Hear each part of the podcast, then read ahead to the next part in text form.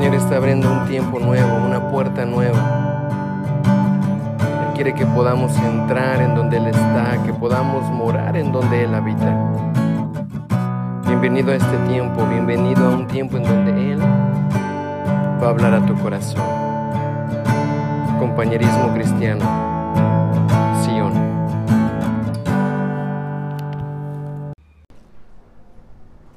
Yo estoy muy agradecido a Dios por, por la vida de todos ustedes, por la vida de cada uno, porque eh, así como orábamos hace un rato, la sangre de Cristo ha sido derramada por cada uno de nosotros. Cuando te veo, ¿verdad? Cuando estás aquí, puedo ver que, que, el poder de la sangre de Cristo no nada más se ha quedado en unos cuantos, sino habemos muchos que hemos sido bendecidos con esa sangre del Señor y ahora podemos ser uno en Él.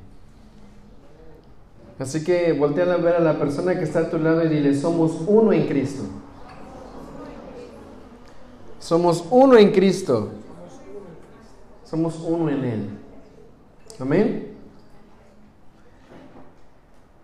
Le doy gracias a Dios por la vida de Evelyn. Evelyn está con nosotros eh, desde el día lunes, ha llegado desde México. Eh, y realmente ha sido un tiempo muy, muy especial el que el Señor nos ha regalado al tenerla con nosotros en estos días. Y sé que todavía va a seguir el Señor hablando, obrando y definitivamente eh, creo que hemos sido ministrados por, su, por lo que el Señor ha puesto en ella y damos gloria a Dios porque estás aquí con nosotros, Evelyn. Muchas gracias. ¿Por qué le damos un aplauso al Señor por la vida de cada uno de nosotros, la vida de Evelyn? Están todos como tensos. O tal vez nada más soy yo. Amén. Muy bien. Yo tengo que estar midiendo un poquito ahora, ¿verdad? Viendo el reloj, ahora que están estos asuntos de los cambios de, de horario, de los toques de queda y estas cosas. Pero bueno, ¿cómo están? ¿Bien? El tiempo de adoración fue un regalo de Dios. Dijéramos en mi pueblo un regalazo, ¿verdad? Un regalo grande el que, lo que el Señor nos ha dado y nos ha regalado.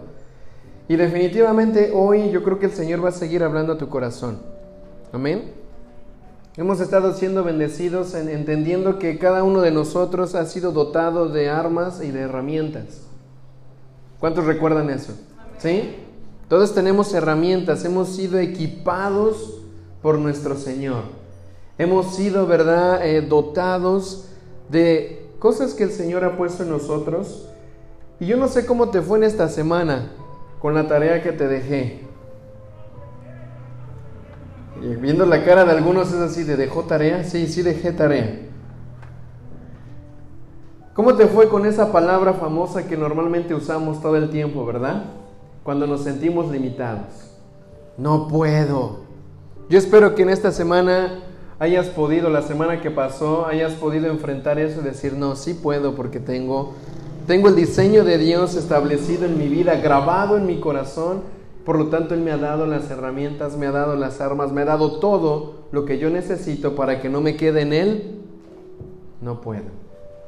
Para que yo pueda seguir avanzando. ¿Cómo les fue con eso? ¿Bien?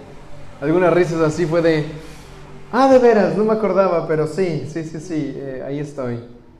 ¿Sabes qué? Eh, creo que todavía falta mucho para que nosotros podamos seguir educándonos, educando nuestra forma de hablar, educando nuestra forma de vivir. Y es que cuando vemos la palabra de Dios, la palabra de Dios dice en Timoteo que es útil para instruir, útil para enseñar. Es decir, que yo al ver la palabra me voy educando, me voy enseñando, voy aprendiendo a cómo debe de ser mi vida delante del Señor. Por eso es importante que todos estemos atentos a leer de la palabra, a escuchar de la palabra, porque la palabra me va a enseñar, me va a educar. eh, ya tenemos aquí de, de, entrada, ¿verdad? Una cita que vamos a estar usando. Vamos a buscar primera de Pedro 4.10.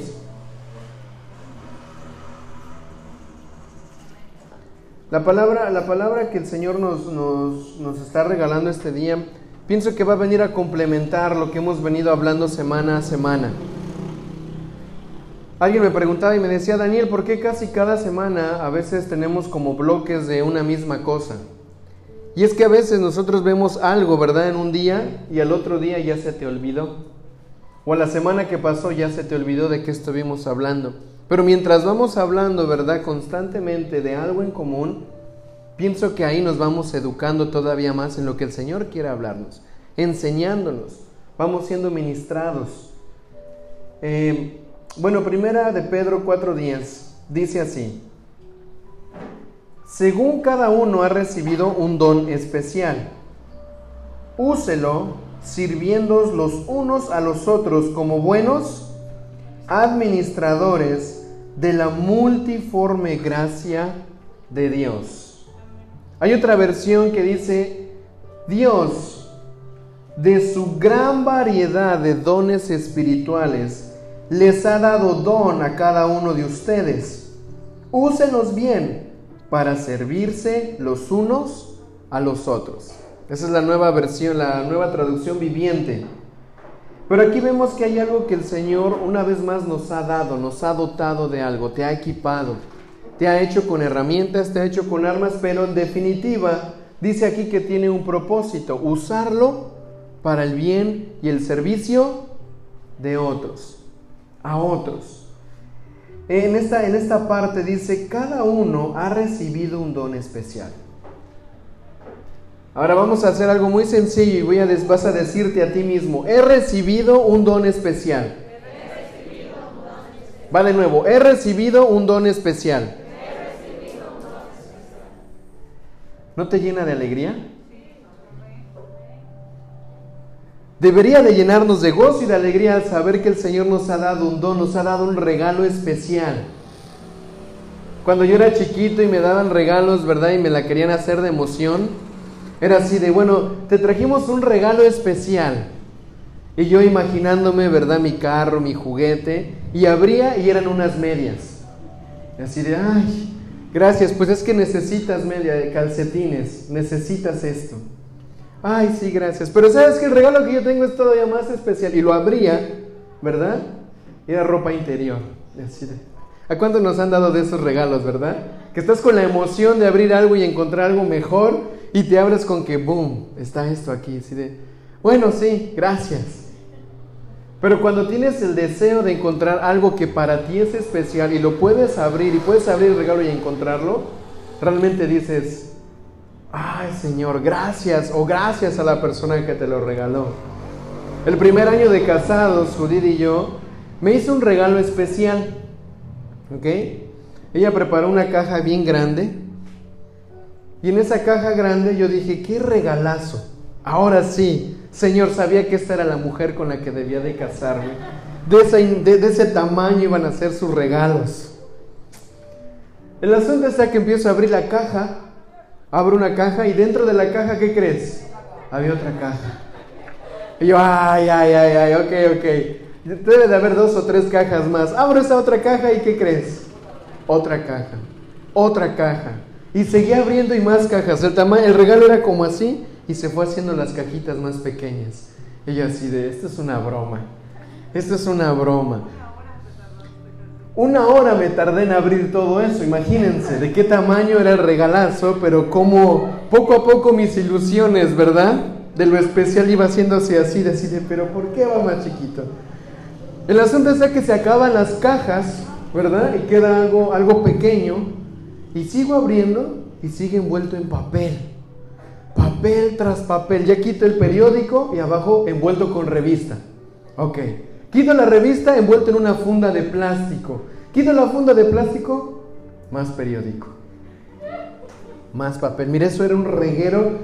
Llegó un punto en donde me enojé. En donde ella me estaba grabando para ver mi cara del regalo especial. Me estaba grabando. Y yo ya, ya en el video yo me veo ya enojado así de enojo de ya, deja de grabar. Eso no se hace, ¿verdad? Me estás, mis ilusiones están yendo al suelo. Y dice, no, sigue, sigue, sigue. Y al final encuentro un regalo que verdaderamente era especial. Ni siquiera eh, yo me lo hubiera imaginado. En ese tiempo, pues la verdad estábamos en situaciones medias, medias raras. Eh, Y cuando veo el regalo, ¿verdad? Era en ese tiempo eran los primeros em, iPods, ¿no? ¿Qué era? ¿Un iPod? Un iPod Touch. Yo cuando lo abro así lo digo, ¡Ah! ¿en serio? ¿De verdad? Pero después me acordé de toda la hora que había pasado. Dije, a ver, no, déjame abrirlo y voy a ver si de verdad es, es lo que está dentro. No voy a ser que haya conseguido la caja y me haya puesto otra cosa. Un chocolate, ¿verdad? Tenía que asegurarme de eso. Entonces, Abro y sí, efectivamente eso era. Yo, yo estaba emocionado y dije, ay, gracias. Y estaba emocionado, pero al mismo tiempo así de, ¿y cómo lo vamos a pagar? ¿Cómo le vamos a hacer? Pero fue un regalo especial. Fue algo que me emocionó. Te pongo este ejemplo para que nosotros podamos darnos cuenta que hay veces que nuestra expectativa de lo que queremos encontrar en Dios es algo que nosotros vamos con mucha eh, con mucho deseo de encontrar algo que tal vez para mí es algo que yo, de verdad, yo anhelo y yo quiero. Pero cuando yo veo este versículo y dice, según cada uno ha recibido un don especial. O sea, ya no necesitas meramente pedirle algo al Señor, Él ya te lo dio. Desde el momento en que Él te empezó a formar, Él ya te entregó un don, te lo, te lo dio y tú ya lo recibiste. Me podrías preguntar, ¿y cuándo lo recibí? Que ni cuenta me di. Sabes que ese don fue colocado en ti en el momento que el Señor te empezó a formar. Cuando el Señor empezó a formar tus tejidos, a entretejer tus huesos, tus tendones, no solamente te hizo con un cuerpo para que Él pudiera habitar ahí, también te dio dones. Te dio algo para que tú puedas, eh, al momento de conocerle, decirle, Señor, me has dado tu perdón, me has dado tu gracia, pero todavía aparte de eso me has dado un don especial, me has dado un regalo por eso les pregunto y les digo, ¿no es motivo de alegría? ¿No es motivo de gozarnos de que el Señor nos ha dado un regalo especial? A ver dónde está su alegría. Acuérdense que los que traen cubrebocas pueden reír con los ojos, ¿ok? ¿Cómo reír con los ojos? Yo creo que Dios nos ha dado un regalo especial. Y ese regalo es para que pueda cumplir un propósito. Desde decía al inicio, tenemos que aprender a encontrar este don y empezar a educarlo, empezar a instruirlo hacia los propósitos del Padre, hacia los propósitos de Él. Cuando empiezo a descubrir que el Señor tiene, tiene un don en mi vida, tengo que empezar a decirle, Padre, enséñame a cómo usar ese don. Muéstrame cómo yo necesito, ¿verdad? Manifestar ese don para que cumpla el propósito de exaltarte a ti, pero aquí primera de Pedro dice para servir a, a otros. El don que Dios nos ha dado es para que podamos servir. Y en la versión de la mm, traducción viviente me gusta porque dice Dios de su gran variedad de dones espirituales. O sea, quiere decir que hay una variedad extensa de dones, de cosas que el Señor ha creado y ha dado a cada uno un don especial. A mí me asombra nuestro Dios porque ahí es donde podemos darnos cuenta una vez más que no, no somos seres repetidos, somos seres especiales, cada uno con un don único y valioso de parte de Dios. Dice, les ha dado un don a cada uno de ustedes, úsenlo bien. Ah, ¿quiere decir que tal vez lo podamos usar mal? Sí. O sea que si yo tengo un don de dar, eh, un don de sabiduría, ¿puedo usar la sabiduría para mal? Claro que sí. Por eso es importante venir a Cristo, porque todos los dones que recibimos de Él, Él nos va a enseñar a usarlos bien. ¿Por qué? Porque nos va a instruir para que con ese don podamos glorificar el nombre del Señor.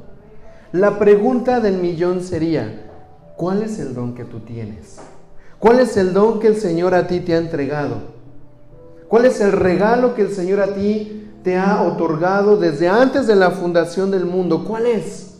No me respondas. Respóndelo entre tú y Dios. ¿Cuál es ese don? ¿Por qué te digo que no me respondas? Porque a veces tratamos de decir cosas para aparentar algo que tal vez no tenemos.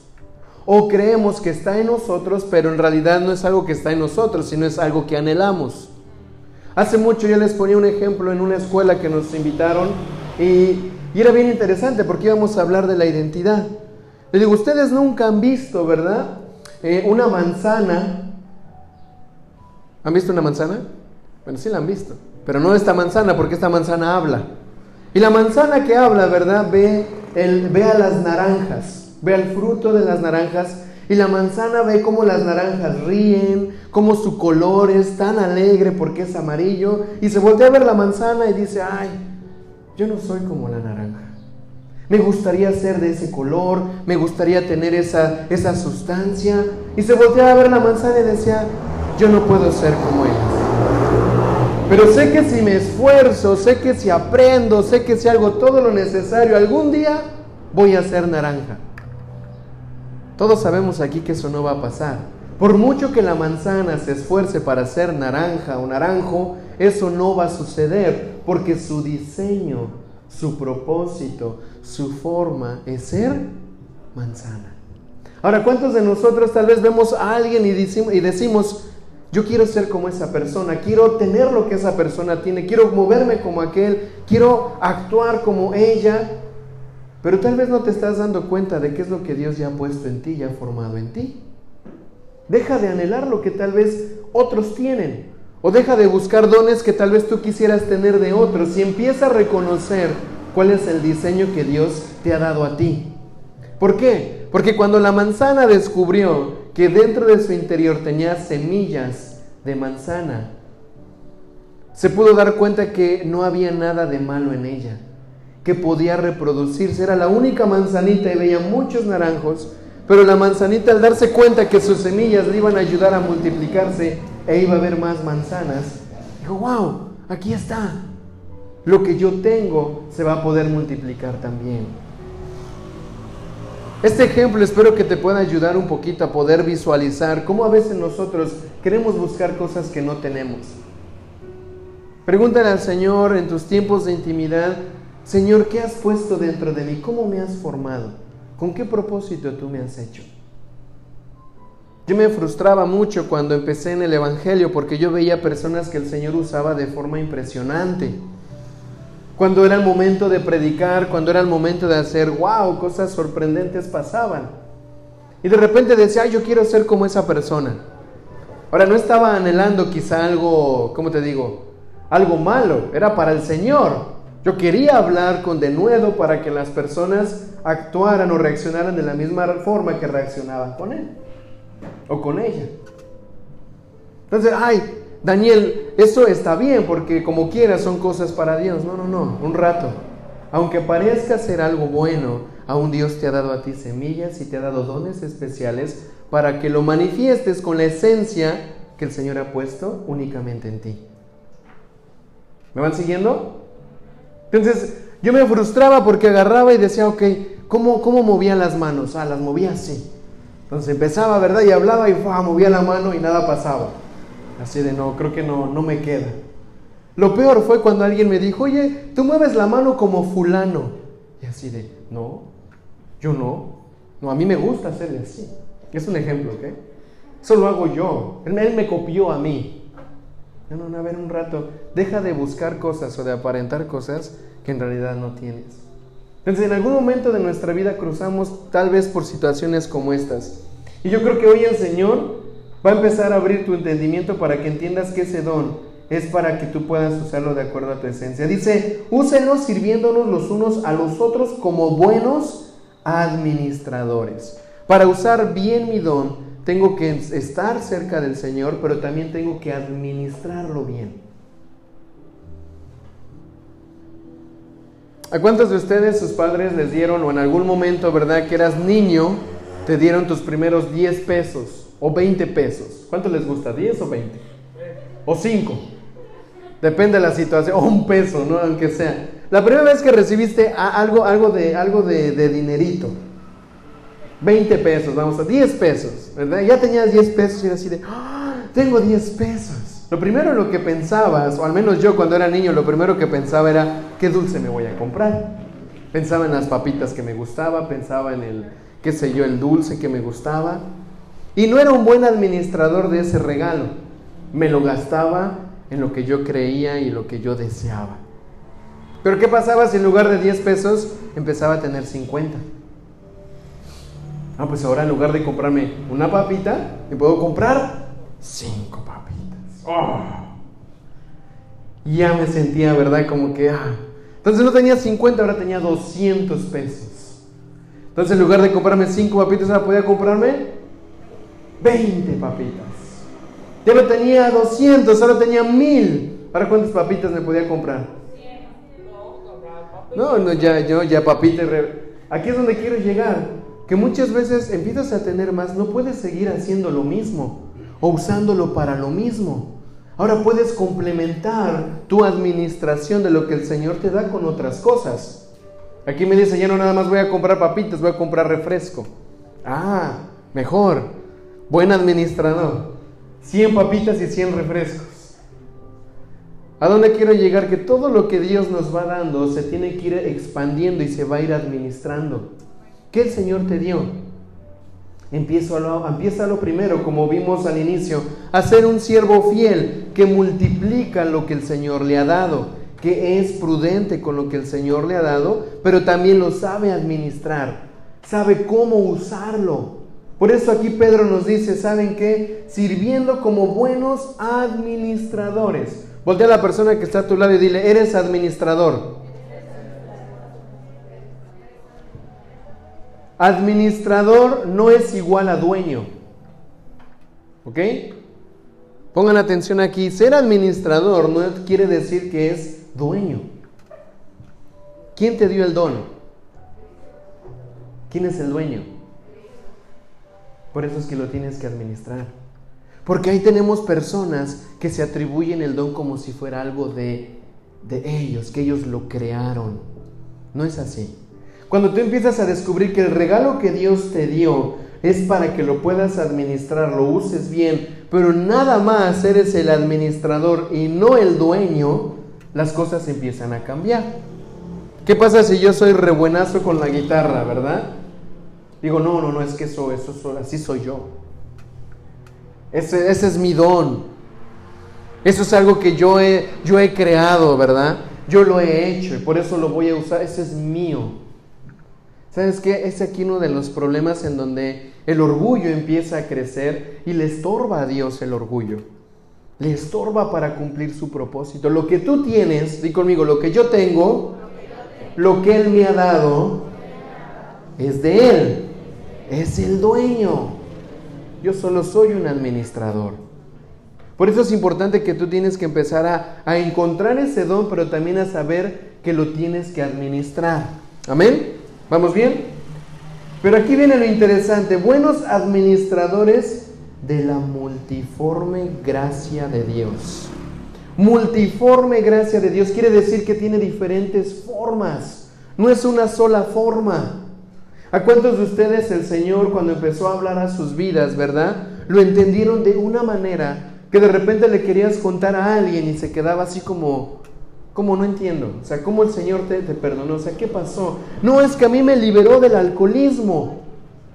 Y la persona te puede voltear así de, bueno, pero yo no bebo. A mí, me va, a mí de qué me va a liberar? Pues créele al Señor porque el Señor te va a liberar del alcoholismo. Así, sí, pero yo no bebo. ¿Cómo, ¿Cómo me hablas de la gracia, de algo que me va a liberar, de algo que en lo cual tal vez yo no soy esclavo? Por eso es aquí que en Dios tenemos la multiforme Gracia, porque nos ha alcanzado a cada uno de nosotros de acuerdo al lugar en donde estábamos esclavizados. Sabes que alguno nos rescató del alcoholismo, alguno nos rescató del rechazo, alguno nos rescata del abandono, alguno nos rescató de la ira, alguno nos sigue rescatando, ¿verdad? De, de, otras cosas, pero la, la gracia de Dios se mueve a todas las formas, habidas y por haber, con tal de alcanzarte con tal de que tú puedas descubrir que lo que Él ha creado, que lo que Él ha hecho para ti es de bien. Amén. Entonces ahí es en donde tiene que entrar la multiforme gracia de Dios en nuestras vidas, saber cómo administrarla. ¿Alguien aquí alguna vez ha, podido ver, verdad, que em, ahora en este asunto de los teléfonos, hay teléfonos de diferentes maneras ahora, ¿verdad? Diferentes estilos, ¿sí o no? Que dos cámaras, tres cámaras, veinte cámaras, qué tamaño, qué ligero, qué peso. Hay diferentes formas. A mí me llama la atención porque eh, hay gente que dice, no, yo quiero el último teléfono que tiene tres cámaras, porque es el más bueno. Ok, ¿y cómo lo vas a usar?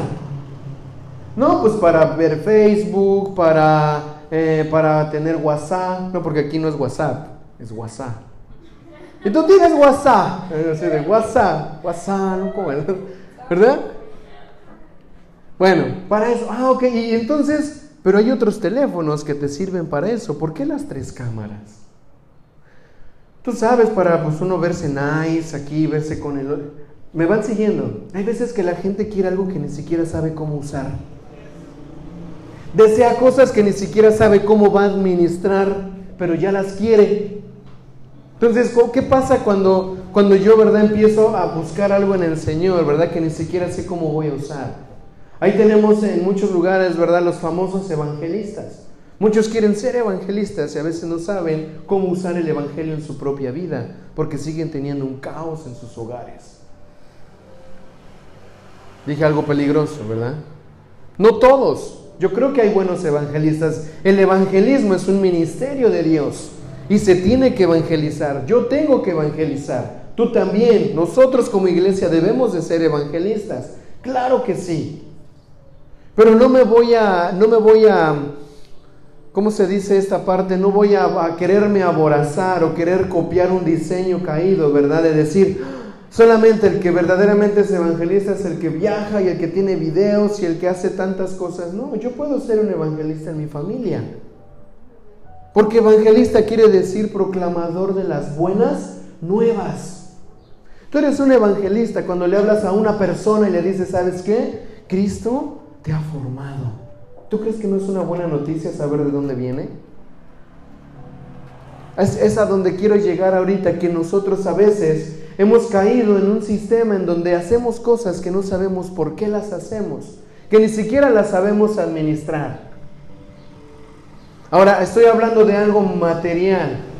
Hay personas, ¿verdad?, que normalmente están diciendo, necesito, necesito, eh, necesito un carro Necesito, ¿qué más necesito? Necesito, ¿verdad? Un mejor trabajo, necesito un mejor sueldo, necesito, ¿verdad? Eh, una, una mejor casa. Hay una diferencia entre necesidad y deseo. Di conmigo, necesidad y deseo son dos cosas diferentes. Tanto tú como yo necesitamos el oxígeno para poder respirar. ¿Sí o no? Eso es una necesidad, de que si no lo tienes, te mueres, lo necesitas. Pero que, tenga, que, digas que necesitas un teléfono de tres cámaras, eso no es una necesidad, eso es un deseo. ¿Me van siguiendo? Necesitas comer. ¿Amén? Oh, no me dejen solo. Yo necesito comer porque la comida es buena, ¿sí o no? Pero si empiezas a comer cosas que dañan tu cuerpo, ¿verdad? Ahí tenemos de repente, eh, a veces me arde el estómago de tanto picante que me como. Y digo, no, es que Judidi, no hay picante. Es, sí, es que necesito comer el picante. Mi papá, un comercial rápido, cuando vino, él es una persona pues bien de esas de México, ¿verdad? Entonces para comer, todo el tiempo ha necesitado salsas, ha necesitado chiles. Entonces llega aquí, yo le pongo las salsitas que venden. Dice, no, eso no pica, eso no. Yo quiero el chile así, natural. que me... No comía si no había chiles. Entonces aquí era ají. No, es que nada más hay ají. Era el ají dulce, los ajís ni le picaban. Y yo lo veía como sufría. Pero así,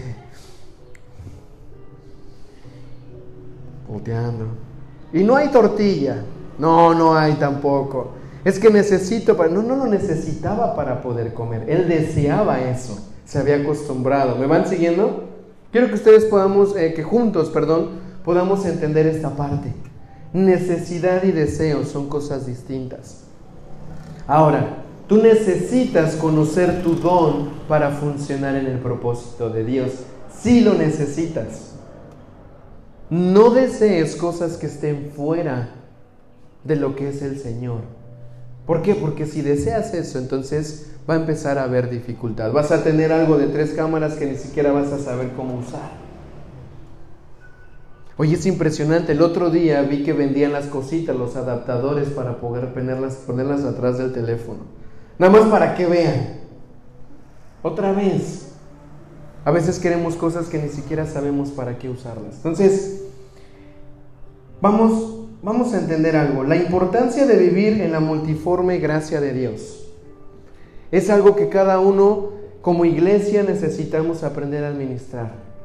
La gracia de Dios. Él te ha dado la gracia. ¿Cómo la estás administrando? Alguien me dijo una vez, Daniel, es que hay que dar de gracia lo que de gracia recibimos. Yo le dije a esa persona, bueno, yo estoy checando lo de la gracia porque a veces ni siquiera sabemos qué gracia hemos recibido. No, es pues la gracia de Dios, Él me ha perdonado. Ok, amén. ¿Y qué estás haciendo con ese perdón? No, es que la gracia de Dios me ha salvado. Amén. ¿Qué estás haciendo con esa salvación? Es que la gracia de Dios me ha sanado. ¿Qué estás haciendo con esa sanidad? Quiero que entendamos que lo que Dios te da no es para que lo tengas ahí lo abraces, es para que cumpla un propósito y una función. Si hoy yo tengo a Cristo, tengo a Cristo para poder dar de Cristo. No me voy a quedar así como que esto es mío, mío, mío, mío y no se lo doy a nadie. Los más chiquitos hacen eso, ¿verdad? Algunos niños, este es mío. No se lo doy a nadie. Pero sabes que cuando vamos al Señor, lo que Él nos da es para que lo podamos administrar, pero tengo que conocer lo que recibí. ¿Realmente conoces el peso y el valor de la gracia que ha venido a ser derramada en tu vida? Muchos malbaratean la gracia, la recibieron, la tienen, pero siguen abrazando su deseo de pecado mal usan la gracia, son mal administradores de la gracia, de la multiforme gracia que se nos ha sido dada. Muchos reciben la gracia y en lugar de poderla compartir, ¿verdad? Les da vergüenza. ¿Será un buen administrador de la gracia? Da de gracia lo que de gracia recibiste. Lo que vayas a dar, tienes que saberlo Tienes que conocerlo para que tú puedas entender qué va a ser en la vida de la otra persona. Es importante conocer la multiforme gracia de Dios. Amén. Vamos a adentrarnos a conocerla. Vamos a, quererla conocer. Vamos a desearla para decir, Señor, qué, gracia tan más preciosa tú me has dado. Hay una canción que se llama Asombrosa Gracia, Amazing Grace. Yo creo que cuando la gracia es revelada, realmente te quedas en un completo asombro. ¿Por qué? Porque empiezas a darte cuenta que a veces ni hay palabras para poderla describir. Y solamente dices, oh asombrosa gracia de Dios que a un pecador salvó. Perdido estaba, mas Él me halló. Estaba ciego, pero ahora puedo ver. La gracia de Dios está para transformar nuestras vidas. Lo que hoy hemos recibido de Dios no es para que se quede ahí, es para que nos pueda llevar de un punto A a otro, al punto B. Si hoy estás aquí es para que tu vida no vaya a regresar a ser lo mismo, sino que podamos avanzar. Di conmigo, quiero avanzar. ¿Sabes qué es lo más, lo más asombroso de estar en la iglesia? Que no avanzamos solos, avanzamos como cuerpo. ¿Sabes qué es lo grandioso del reino de los cielos? Que el reino de los cielos no nada más es uno, somos muchos. Y eso es impresionante porque cuando empiezas a avanzar con la iglesia, el reino se empieza a expandir de una forma tan impresionante que después volteas a ver y dices, por mi cuenta yo no pude haber llegado a donde estoy, pero tenía el cuerpo, tenía la iglesia, tenía su reino, estaban a mi alrededor, por lo tanto ahora yo puedo expandirme yo puedo crecer. Vamos a Primera de Corintios 12. Primera de Corintios 12. Es un capítulo que muchas veces hemos tratado de revisar y de leer, de leer. Muchos de nosotros tal vez lo hemos estudiado, lo hemos escuchado, pero habla precisamente de esto, habla del cuerpo.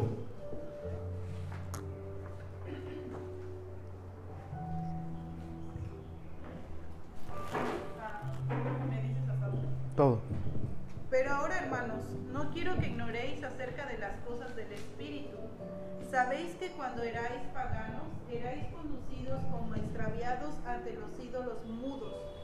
Por lo cual os hago saber que nadie que hable por el Espíritu de Dios llama a Jesús anatema, Y nadie puede llamar a Jesús Señor sino por el Espíritu Santo. Ahora bien, hay diversidad de dones, pero el Espíritu es el mismo. Y hay diversidad de servicios, pero el Señor es el mismo. Y hay diversidad de actividades, pero Dios que está energizando todas las cosas en todos es el mismo. Y a cada uno les es dada la manifestación del Espíritu para provecho mutuo. Porque a uno por el Espíritu le es dada palabra de sabiduría, a otro palabra de conocimiento, según el mismo Espíritu, a otro fe, por el mismo Espíritu, y a otro dones de sanidades por el único espíritu, a otro poderes, de, poderes milagrosos, a otro profecía, a otro discernimientos de espíritus, a otro distintas lenguas y a otro interpretación de lenguas. Pero todas estas cosas las energiza el único y el mismo espíritu, repartiendo en particular a cada uno como él quiere. Sí. Porque así como el cuerpo es uno y tiene muchos miembros, pero todos los miembros del cuerpo, siendo muchos, es un solo cuerpo. Así también Cristo, porque de hecho todos fuimos bautizados en un solo espíritu para ser un solo cuerpo, sean judíos o griegos, sean esclavos o libres, y a todos se nos dio de beber un mismo espíritu, porque en efecto, el cuerpo no es un miembro, sino muchos. Si dijera el pie, porque no soy mano, no dependo del cuerpo. No por eso deja de ser del cuerpo. Y si dijera la oreja, porque no soy ojo, no dependo del cuerpo. No por eso deja de ser del cuerpo. Si todo el cuerpo fuera ojo, ¿dónde estarían las orejas? Si, toda, si todo fuera oreja, ¿dónde estaría la nariz? Pero el caso es que Dios ha colocado a cada uno de los, de los miembros en el cuerpo como Él quiso. Y si todos fueran un solo miembro, ¿dónde estaría el cuerpo? Y ahora los miembros a la verdad son muchos, pero el cuerpo es uno solo. Y no puede el ojo decir a la mano, no te necesito, ni tampoco la cabeza a los pies, no tengo necesidad de vosotros. Antes bien, los miembros del cuerpo que parecen, que parecen más débiles son los más necesarios y aquellos del cuerpo que nos parecen menos dignos, a estos cubrimos de mayor honor. Y nuestras partes íntimas son tratadas con mayor decoro. Al contrario, nuestras partes más decorosas no tienen necesidad. Así Dios compuso el cuerpo dando más abundante honor al que más le faltaba, para que no haya división en el cuerpo, sino que todos los miembros se preocupen los unos por los otros, de tal manera que si un miembro padece, todos los miembros comparten el mismo padecimiento. Y si un miembro recibe honra, todos los miembros se regocijan con él. Y vosotros sois el cuerpo de Cristo y miembros cada uno en parte. Y a unos en efecto puso Dios en la iglesia, primero apóstoles, apóstoles, segundo profetas, tercero maestros, después poderes, después dones de sanaciones, dotes para ayudar, dotes para administrar diversidad de lenguas. ¿Son todos apóstoles? ¿Acaso todos son profetas? ¿O todos maestros? ¿Acaso todos hacen milagros? ¿Tienen todos los dones de sanidad? ¿Hablan todos en lenguas? ¿Interpretan todos? Anhelad pues los dones mayores y aún os muestro un camino más excelente. Amén. O sea, me asombra cómo termina. Aún todavía les voy a mostrar un camino más excelente. O sea que hay algo más excelente que todos los dones que tenemos. Claro que sí. ¿Por qué? Porque si los dones, el regalo que Dios te ha dado, no está basado en el amor, las cosas van a empezar a tener otro sentido. Entonces, porque el siguiente verso, el siguiente capítulo es Primera de Corintios 13, en donde empieza a hablar del amor, lo que representa el amor. estos dones, este, este capítulo nos empieza a darnos, a, a enseñarnos que todos los dones vienen de una misma fuente. Di conmigo, una misma fuente.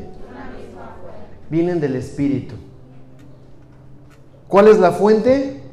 El Espíritu. Dice, porque el Espíritu da a cada uno de nosotros, porque es a través del Espíritu. Ahora bien, hay diversidad de dones, pero el Espíritu es el mismo.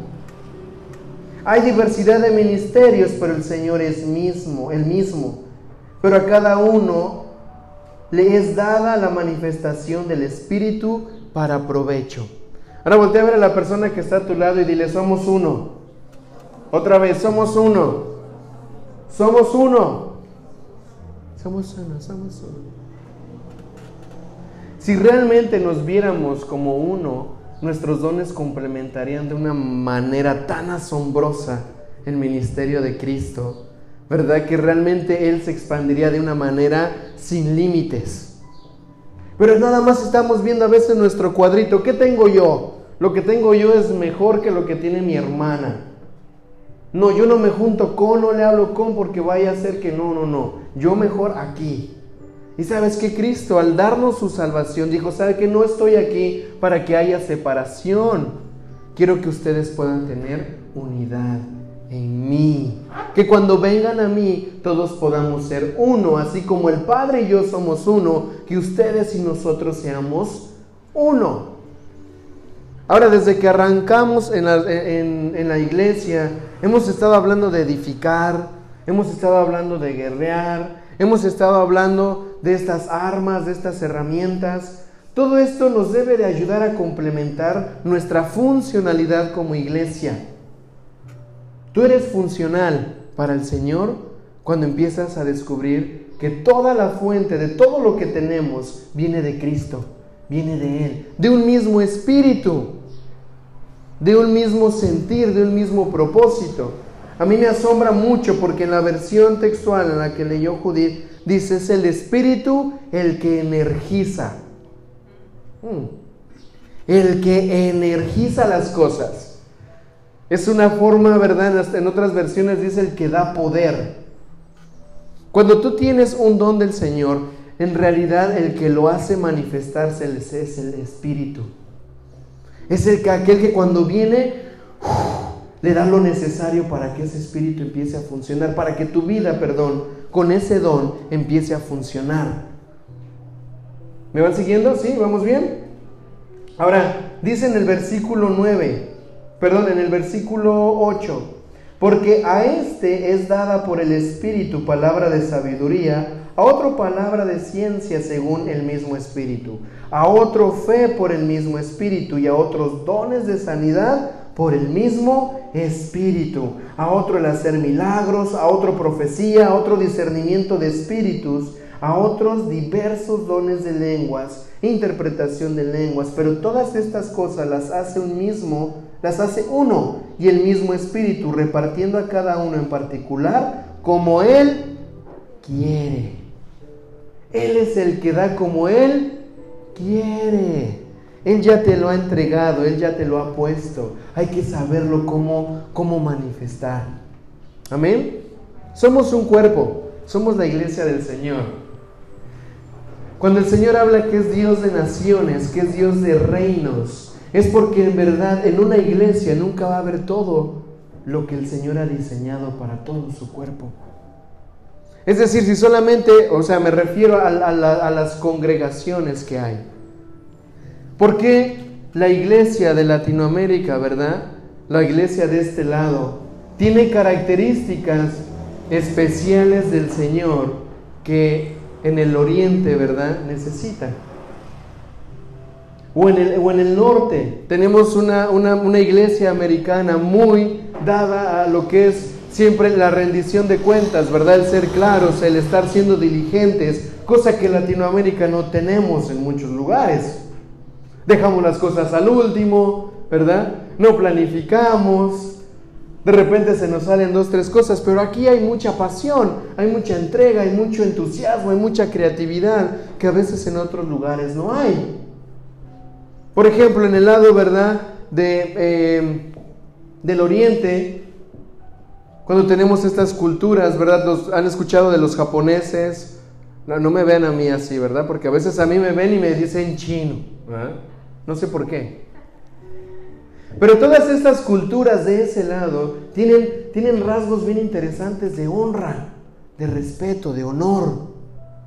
Cosa que yo creo que la iglesia necesita también tener y aprender el peso de la honra. ¿Sí o no? Nos cuesta todavía honrar.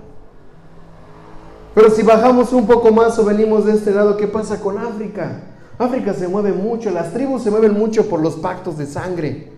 Derraman sangre y hacen un montón de cosas y toda esta parte oculta y de la hechicería es porque ellos han visto el poder que hay en la sangre. Pero si vamos y le decimos, sabes que Cristo derramó su sangre por amor a ti, ellos, ellos lo van a entender. Oh, es un pacto de sangre, sí. Ellos entienden la cultura del sacrificio. Cosa que a veces en algunos lugares no entienden lo que es un sacrificio. O sea, la iglesia está diseñada para que todos los que la conformamos podamos complementar un todo en el Señor. Lo que tú tienes es para que podamos ser uno en Él.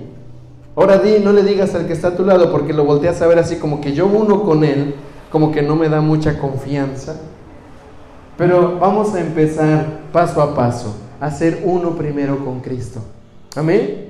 Di, yo soy uno con Cristo. Yo soy uno con Él. Porque si empiezas a unificarte en Cristo, poco a poco vas a empezar a adherirte a lo que es el cuerpo. ¿Por qué? Porque en Él somos un mismo cuerpo a la vez. Hay muchos miembros, pero el cuerpo es uno solo. Somos un cuerpo. Y nos hace falta entender esta parte aquí, que debemos de vernos como cuerpo. El cuerpo sana el cuerpo. El cuerpo se duele con el cuerpo. El cuerpo se alegra con el cuerpo. El cuerpo adora con el cuerpo. ¿Vamos bien? No es que yo, yo adoro bien en mi casa, pero aquí no, a ver un rato. El que adora, adora en todos lados y más si está con el cuerpo. ¿Sí o no? No es que, es que yo voy a ir a otro lugar para encontrar sanidad. Espera, el que te va a sanar va a ser el espíritu a través del, del cuerpo. A mí me impresiona cuando una parte de nuestro cuerpo se corta porque se restaura sola. Se restaura. Ahí tenemos a alguien con la cirugía, ¿verdad? Se restauró. Sí, tuvo ayuda para evitar, evitar el dolor, para refrescar un poco la piel, pero en realidad el cuerpo está diseñado para sanarse por sí solo. ¿Cuánto más el cuerpo de Cristo debe de estar diseñado para sanarnos entre nosotros? Y a veces es grave que a veces ni siquiera un saludo se dan entre todos los que están aquí. Ay, Daniel, pero es un saludo, luego yo lo veo todos los días, sí, pero qué mejor sería ver decir, ¿sabes qué? Eres bendecido porque somos de un mismo Hay que aprender a honrarnos como cuerpo, amén. Y a todos se nos dio a beber de un mismo espíritu. Dice, eh, dice aquí en Corintios, 12, Corintios 12, voy a leer dónde está esta parte.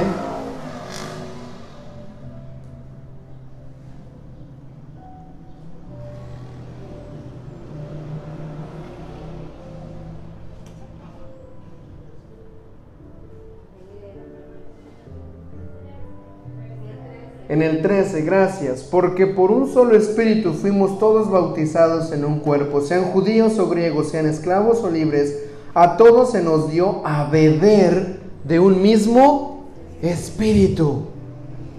A mí me llama muchísimo la atención porque no dice eh, eh, a todos se nos cubrió de un espíritu o a todos se les puso sobre la cabeza el espíritu. Dice que nos dio a, a beber el espíritu.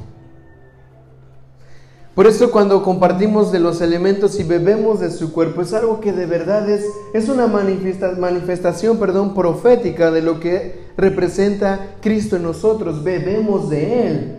Verdaderamente Él es una fuente de agua de vida eterna que podemos beber de la roca, podemos beber de Él. Hay aguas de sanidad en las cuales nosotros podemos sumergirnos y beber de esas aguas. Di conmigo, yo puedo beber de esas aguas. Yo puedo beber de esa fuente. Dice sumergidos, bautizar, ¿verdad? quiere decir sumergido. Cuando dice bautizándolos en el nombre del Padre, del Hijo y del Espíritu Santo, en realidad es sumergidos en el Padre, sumergido en el Hijo y sumergido en el Espíritu.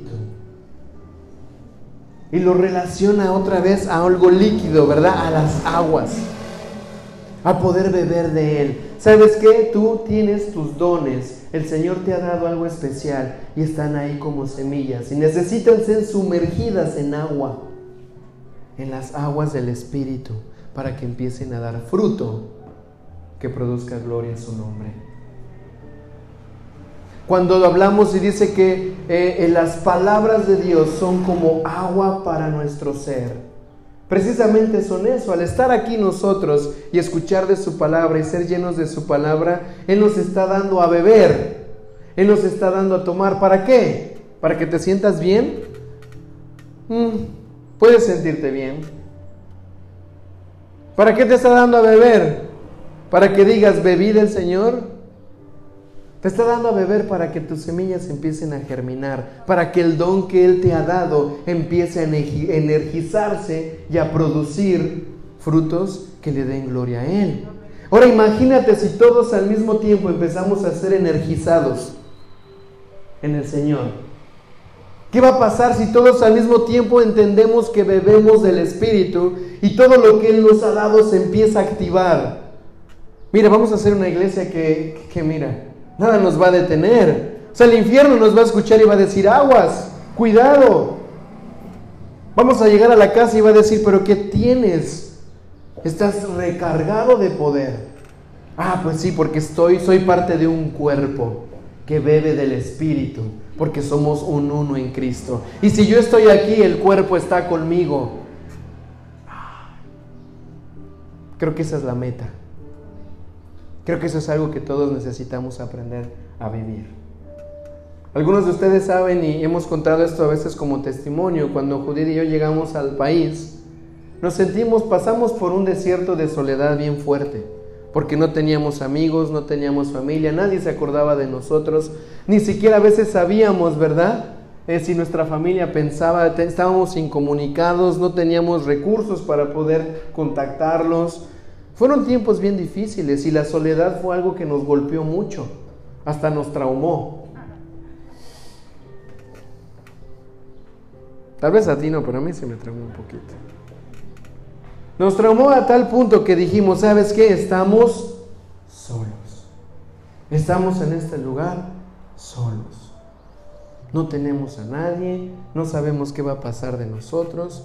Eh, tal vez en algún momento te ha cruzado ese sentir o ha venido a invadirte algún, alguna de estas cosas de soledad y se siente, se siente mal, se siente feo. Pero cuando yo empiezo a descubrir que soy parte de un cuerpo, lo que dice la palabra, cuando yo empiezo a descubrir, ¿verdad? Que hay más a mi alrededor que también creen en aquel que nos había enviado en este lugar, digo, creo que no estoy solo. Creo que tengo al cuerpo. Creo que tenemos hermanos, hermanas que nos pueden, nos pueden hacer sentir parte de este cuerpo. Cuando venimos a este lugar, se genera en tu ser un sentido de pertenencia, de que perteneces a un cuerpo. ¿Qué pasa cuando esos famosos grupos que hay ahora de, de WhatsApp, verdad? Tengo que hablar para que me entiendan bien. De WhatsApp. Y hay veces que hacen sus grupos y hay veces que gente se sale o te sacan. ¿A cuántos nos han sacado de un grupo? Ay, ay, ay. ¿Ves? Te sacaron del grupo. ¿Cómo, ¿Cómo te sientes? Ay, pues no importa. Ay, qué alegría. Oh, ni quería estar. Es así como que, uh, me sacaron. Pero ¿por qué? Te invade un sentimiento de abandono, un sentimiento de soledad, de rechazo, de angustia ya no soy parte de este grupo. ¿Sabes por qué? Porque fuimos diseñados para estar unidos a otros.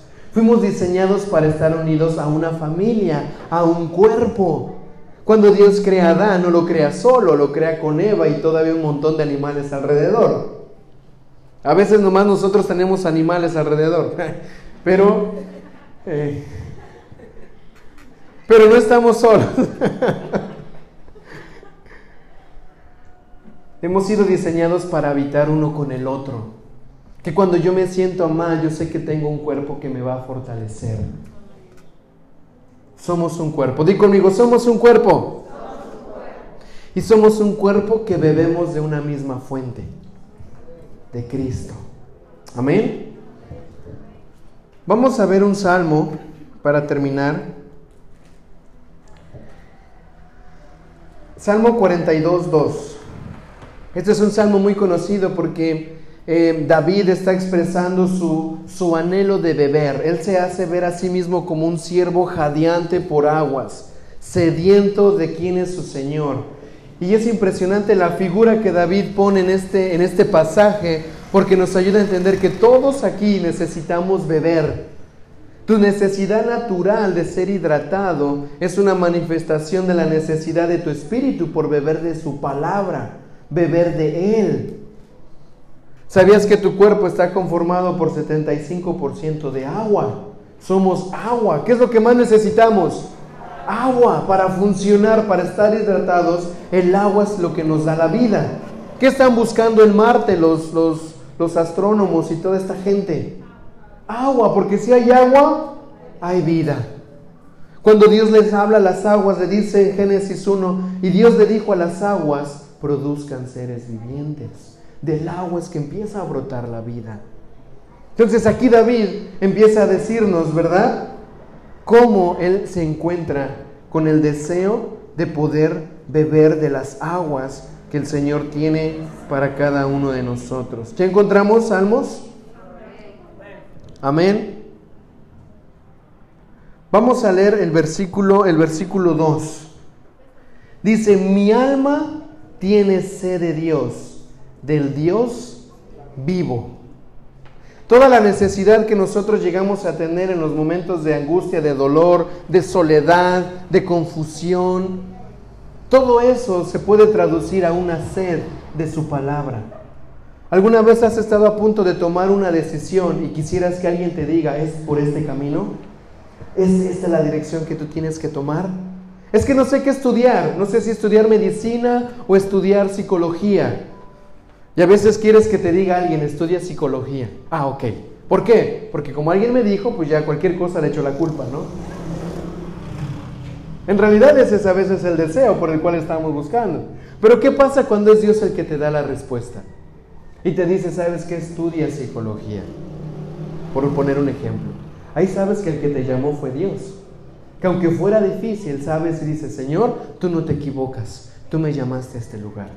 Por eso hay que tener mucho cuidado con la gente que dice, Dios me dijo, ¿verdad? Dios me llamó, Dios me puso en este lugar. Porque cuando empiezan a ver que se pone tenso el asunto, después empiezan a dudar, ¿y si no era Dios?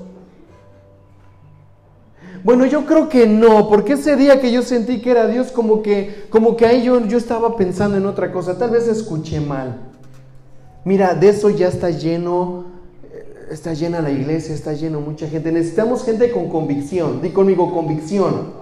Que cuando van a Dios sabe que si bebe de Él, está recibiendo lo que verdaderamente necesita. Y lo abraza y se hidrata para seguir caminando aunque se sienta cansado y sediento. Tú estás aquí para poder beber del Señor, para poder beber de sus aguas y que lo que Él ha puesto en ti empiece a cobrar vida, empiece a germinar. Amén. Dice ahí en mismo 2, ¿cuándo vendré y me presentaré delante de Dios? Si al inicio te preguntabas, ¿cuál es mi don? Te voy a dar algo que dice este salmo. Preséntate delante de Dios. Y cuando tú te presentes delante de Dios, Él va a empezar a mostrar el don tan especial que te dio. Pero no solamente eso, te va a empezar a refrescar, te va a empezar a dar de beber, porque es a través de esas aguas de su espíritu que bebemos y estas cosas se activan. Amén. Dice, ¿cuándo vendré y me presentaré delante del Señor? se está haciendo esa pregunta, ¿hasta cuándo voy a dejar de luchar con mis fuerzas y me voy a rendir delante de Dios y presentarme delante de Él y decirle, Padre, dame de beber de tus aguas, porque ya no puedo, porque me siento sediento, porque no sé cómo funcionar? Estadísticamente hay mucha gente que está trabajando en cosas que no les apasiona, que no les gusta, tienen una vida infeliz y frustrada. Y nos toca eso a nosotros vivirlo. Cuando vamos y somos atendidos por enfermeras, que si les apasionara eso, ¿verdad? Hay, enfermeras que tienen una pasión para eso, que ni sientes cuando te entra la aguja, que te tratan bien y que dices, ay, pero ¿quién dijo que las enfermeras eran malas? Pero cuando te encuentras a una persona que no tiene pasión por lo que hace, siéntese, ¿cómo le sé? Pum, pum, ni siquiera te avisan y no sea llorón. Una vez me dijeron a mí, no sea llorón. Sí, no soy llorón, no soy llorón. Lagrimita entra, ¿no? ¿Sabes qué?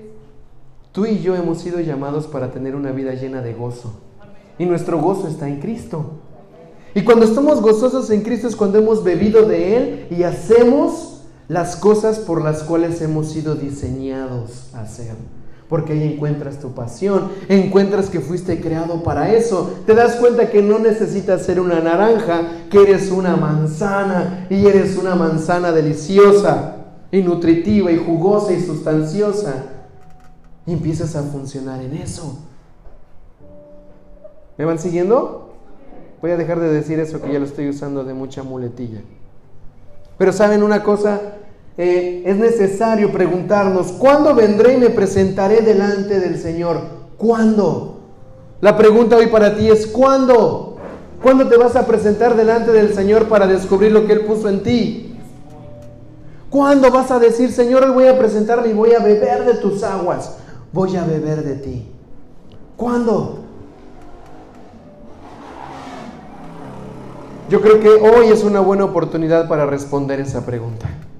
Hoy me presentaré delante de mi Dios. Hoy me voy a presentar y me voy a humillar y le voy a decir, Señor, mi alma tiene sed, tiene sed de ti. Oh Señor, lléname de las aguas de tu espíritu para que yo pueda empezar a manifestar tu diseño, para que me sienta cerca de ti, Padre, para que me sanes, para que me restaures, para que me llenes de esa energía que necesito para cumplir mi propósito, para dejar de pecar, para batallar, para seguir guerreando, para perdonar. Cada uno de nosotros necesita las aguas del Señor para sanar, para hidratar, para cubrir áreas específicas en tu vida. Amén. Hoy es una buena oportunidad para presentarnos delante de Él y que como cuerpo podamos elevar este clamor delante del Señor. Padre, me presento hoy delante de ti. Sí, ya sé que me has dado dones, pero necesito saber cómo administrarlos. Me has dado gracia, pero a veces la gracia no la entiendo, que me seco otra vez y tengo que venir y sumergirme de nuevo en tus aguas porque mi vida se agota, mi vida se consume, pero cuando bebo de ti, empiezo a recobrar vida. Pero no vamos a estar como, como otras personas que hacen todo lo posible en sus fuerzas y al final que dicen, bueno, yo creo que vamos a orar. Yo creo que la clave está que antes que empieces a hacer las cosas con tus fuerzas, primero digas, voy a orar. Me voy a presentar delante del Señor, voy a ir delante de Él y después que Él me diga hacia dónde me muevo y cómo lo tengo que hacer. Vamos a ponernos de pie y vamos a orar. Vamos a hacer este, este tiempo, un tiempo de clamor al Señor y decirle, Señor, danos de beber de tus aguas, germina, haz, haz que mis semillas se sumerjan en ti, que tu palabra venga y que yo pueda empezar a funcionar como cuerpo que los dones que me has dado sea para servir a mis hermanos, para que yo pueda verdaderamente expresar el diseño que tú has puesto en mi vida. Amén. Padre, en el nombre de Jesús, en este momento, Señor, nos presentamos delante de ti, Padre. En este momento, Señor, queremos levantar nuestras manos y decirte, Señor, hoy me presento delante de ti. No voy a volverme a preguntar hasta cuándo. Hoy es cuando. Hoy es cuando yo vendré y me presentaré delante de ti, Señor, para poder beber de tus aguas, para poder beber de ti. Señor, te agradezco. Te agradezco porque tú has sido tan fiel, has sido tan bueno durante todo este tiempo, Señor, a pesar de mis angustias, a pesar de mi soledad, a pesar de mis dudas, de mi confusión, a pesar, Señor, de mi desesperación. Mi única respuesta, Señor, viene de ti, viene de yo presentarme delante de ti, Señor, y clamar y decirte, tengo sed. Tengo sed de tu palabra, tengo sed de ti, tengo sed de tu amor, Señor. Tengo sed de beber de quien tú eres. Tengo sed, Señor. Ahí donde estás, dile, Padre, tengo sed. Tengo sed de tu palabra. Tengo sed de tu espíritu.